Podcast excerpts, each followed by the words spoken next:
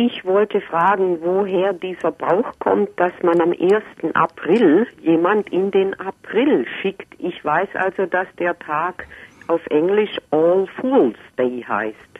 Der 1. April ist äh, ein Tag, für den es unterschiedliche Erklärungen gibt. Die häufigst genannte ist die, dass, und da kommen wir dann doch wieder auf Ostern zu, April der Geburtstag des Judas sei. Und ah, ja. weil Judas eben so unverlässlich gewesen und mhm. sei und Christus verraten habe, würde man die Leute dann am 1. April auch täuschen. Ob es eine wirklich stichhaltige Erklärung ist, man weiß es nicht so ganz genau.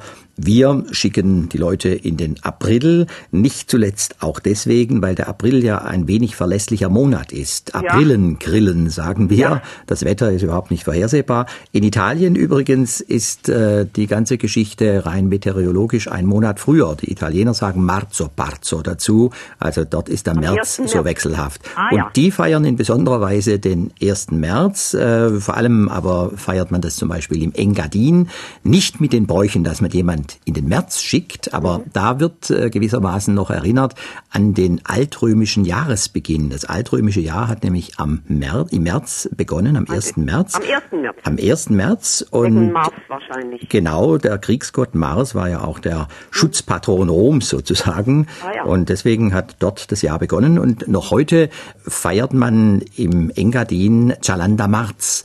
In Samedern wird es zum Beispiel gefeiert. Es sind im Grunde die Kalenden des März nach altrömischem Kalender. Ja,